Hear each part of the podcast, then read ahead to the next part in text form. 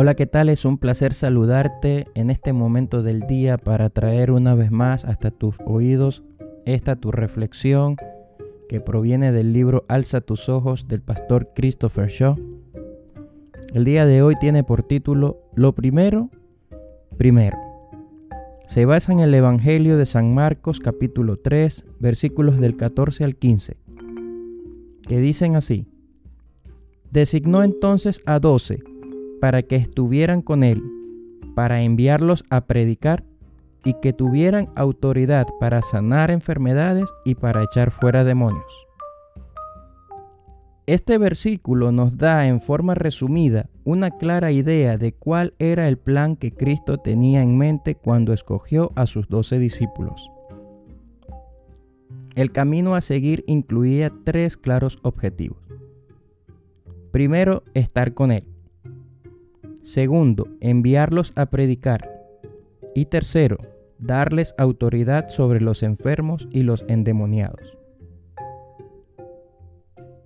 Hay otros pasajes donde podría ser modificado el orden sin que se altere el producto final. Pero esta es una clara instancia de una secuencia en la que cada paso depende de la anterior. El orden establecido para esta estrategia no puede ser modificado. Podríamos sanar enfermos y expulsar demonios, pero tendría escaso valor si no fuera acompañada de la palabra, que tiene un peso eterno. Asimismo, podríamos también agregarle la predicación de la palabra a nuestro ministerio de sanidad, pero si no está sustentado por una relación de intimidad con el Hijo, no podríamos realmente señalar el camino hacia el conocimiento del Mesías. Es aquí donde, como pastores, necesitamos ejercer gran cautela.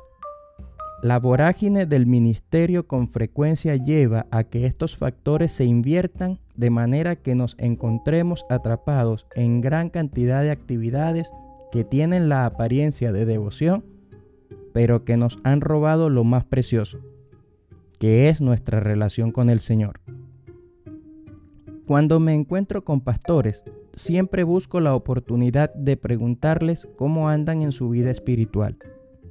Es fácil tomar por sentado que si estamos en el ministerio, entonces lógicamente estaremos disfrutando de intimidad con el gran pastor. La realidad lamentablemente es otra. Muchas veces encuentro que los pastores han perdido su pasión por aquel a quien están sirviendo con tanta devoción. El Evangelio de Mateo nos presenta una escena escalofriante. Algunos que pretenden justificar su falta de relación, señalando las muchas obras que han realizado, dirán en el día del juicio, Señor, Señor, ¿no profetizamos en tu nombre y en tu nombre echamos fuera demonios y en tu nombre hicimos muchos milagros? El Hijo del Hombre les responde con esta lapidaria frase. Nunca os conocí. Apartaos de mí, hacedores de maldad. Note usted que Jesús les llama hacedores de maldad. Es muy fuerte. No deja lugar a dudas que toda obra divorciada de una relación con el Señor, aun cuando sea obra para Él, es obra mala. ¿Ha perdido usted la disciplina de pasar tiempo con Él buscando su rostro y su compañía? ¿Lo han vencido las constantes demandas para hacer cosas en la iglesia? ¿Se le ha enfriado un poco la relación con el Señor?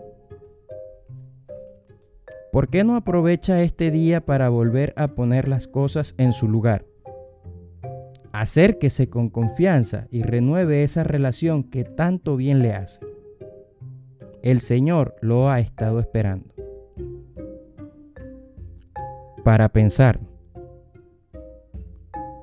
¿Alguien ha observado alguna vez que estar ocupado en los negocios del rey no es excusa para olvidarse del rey? Si usted está tan ocupado que no le queda tiempo para estar con su pastor, está más ocupado de lo que él quiere. Muchas gracias por estar allí escuchando tu podcast Oído Activo. De verdad que es un placer poder compartir estas bendiciones con ustedes y pedirles al mismo tiempo que también puedan compartirlas con otros. Una vez más les recuerdo por acá su servidor, hermano Héctor González, moderador de este espacio y de, las redes sociales arroba oído activo, la página web con el mismo nombre, oídoactivo.com. Espero que esto haya sido de bendición para ti, que lo puedas compartir y volver a contar con tu sintonía en una próxima entrega. Que el Señor te bendiga. Hasta la próxima.